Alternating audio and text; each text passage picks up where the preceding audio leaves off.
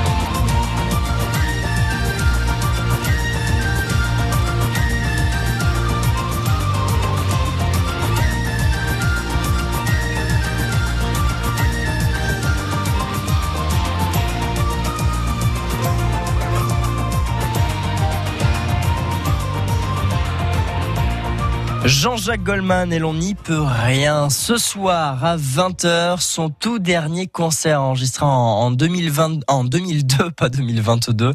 C'était à Lille et on vous le fait vivre ce soir 20h avec une journée spéciale à l'occasion du 70e anniversaire de la personnalité préférée des Français. Cette semaine, jouez sur France Bleu pour gagner des paniers garnis de produits du Sud-Ouest et un jambon de Bayonne. À l'occasion de la foire au jambon à Bayonne, France Bleu se met aux couleurs du Sud-Ouest. Soyons fiers de notre jambon de Bayonne. La mairie de Cannes présente la saison du théâtre de la licorne. Le vendredi 19 novembre à 19h30, la mairie de Cannes vous invite à venir découvrir le spectacle Ravi au théâtre de la Licorne, scène conventionnée d'intérêt national art, enfance, jeunesse à Cannes-la-Boca. Un spectacle de récit 100% famille. Tous les spectacles sur cannes.com. Un événement mairie de Cannes. 9h, 9h30. Circuit bleu, côté culture, sur France Bleu Azur. La culture ciné pour les Azuréens du Var ce mercredi s'y lance la 23e édition des rencontres du cinéma des Antipodes. Ça se passe à Saint-Trope et son président est avec nous ce matin pour pouvoir en parler. Bonjour et bienvenue Bernard Boris. Bonjour. Après deux ans ou presque de crise sanitaire, de restrictions, de manque culturel, c'est le retour des salles obscures hein, depuis de nombreux mois déjà, et des festivités qui vont avec au mythique cinéma euh, de, alors mythique cinéma La Renaissance hein, euh, de la place des, Lys de Saint-Tropez. Alors va démarrer ce festival mercredi avec euh, un invité de luxe, j'ai envie de dire. Oui, un invité de marque, euh, puisque nous avons la chance d'accueillir euh, son Altesse Sérénissime, le Prince Albert II de Monaco, pour un documentaire euh, Ali Canalbert, Mm. lequel il est l'un des deux principaux personnages, puisque c'est le film raconte un peu la rencontre entre Ali Tipoti, un artiste aborigène euh, de l'île de Torres Island, et puis bien sûr le Prince Albert II de Monaco, qui lui rend visite sur l'île de Badou. Et donc ce sera une avant-première en présence du prince Albert II de Monaco. Donc c'est vraiment une, séance exceptionnelle que vous proposez pour l'ouverture de cette 23e édition des rencontres du cinéma des Antipodes. Alors il y a tout un programme jusqu'à dimanche, des films en compétition et des coups de cœur. Bernard Boris, alors je sais que le choix est toujours difficile, mais euh, en tant que président, est-ce que vous auriez un- un coup de cœur ou des coups de cœur à partager auprès des auditeurs? Alors oui, oui, bien sûr, c'est très difficile de, départager tous les films euh, qui vont être présentés, qu'ils soient en compétition ou pas. Mais euh, je peux déjà vous, suggérer euh, quelques quelques films sur lesquels je pense vous allez avoir vraiment un coup de cœur. Je pense à une comédie qui s'appelle I Met a Girl. Mm. Euh, le réalisateur sera là, la comédienne principale sera là, donc c'est aussi un, un- un avantage que de pouvoir les, les rencontrer. Et puis c'est une, une sorte de une comédie dramatique qui parle d'un sujet peu abordé, euh, euh, qui est euh, pas la folie, mais voilà, on pourrait presque dire la folie douce, le rêve, voilà, le rêve. C'est Ouais. c'est un, un jeune homme qui qui, qui euh, rêve d'une jeune femme et euh, il, va essayer de la retrouver, même si elle est dans son imagination. Euh, et puis sinon, après, bien sûr, je peux vous proposer aussi High Ground, euh, là, qui est un grand film euh, australien, l'un des Mhm. plus gros succès du cinéma australien en Australie cette année, et qui nous amène euh, à la, j'allais dire, à la conquête de l'Australie, ou presque euh, un petit peu après, et à la, la rencontre entre les aborigènes et euh, les Anglais. Et bien sûr, euh, on va pouvoir comme ça découvrir un pan peu connu de, de l'histoire de, de, l'Australie. du, Voilà du pour- continent, voilà, de, de l'Australie et, et de son histoire. De, dans tous les cas, eh bien, euh, ces films sont à voir au Festival des Antipodes. Je rappelle la date, c'est ce mercredi que s'élance cette 23e édition, et on est très très heureux de vous avoir reçu, euh, Boris, euh, Bernard Boris, ce matin sur France Bleu Azur. En tous les cas, merci à vous. Et je rappelle un point quand même relativement important, les entrées sont gratuites. Et ça, vous avez bien raison de le souligner. Merci beaucoup, belle journée Avec à vous. Et toutes le- les informations, d'ailleurs, vous pouvez les retrouver vous directement depuis le site internet festivaldesantipodes.com. C'est jusqu'à dimanche, à partir de mercredi. Profitez-en, c'est gratuit. Il suffit juste de se munir d'un pass sanitaire, tout en papier à suivre après Sting. Jumped out of bed this morning with a smile upon. It's still there while I shave my chin, but the reason's hard for me to trace. I cook myself some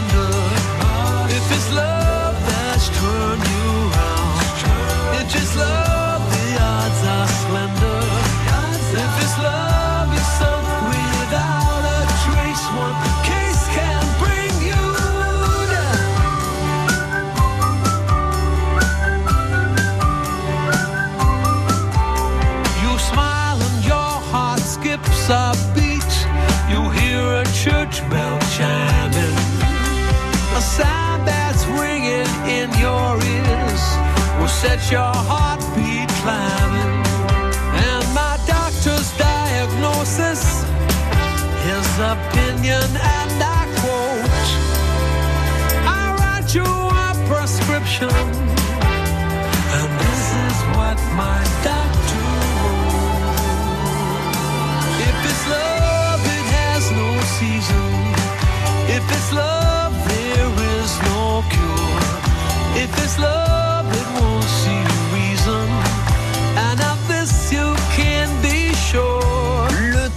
dernier titre de Sting, If It's Love sur France Bleu Azur, de l'amour et de la lecture. Voilà ce qu'on vous propose à présent avec la dernière qui fait partie de la bande Côté Culture de France Bleu Azur. C'est Frédéric Le Ternier. Bonjour Frédéric.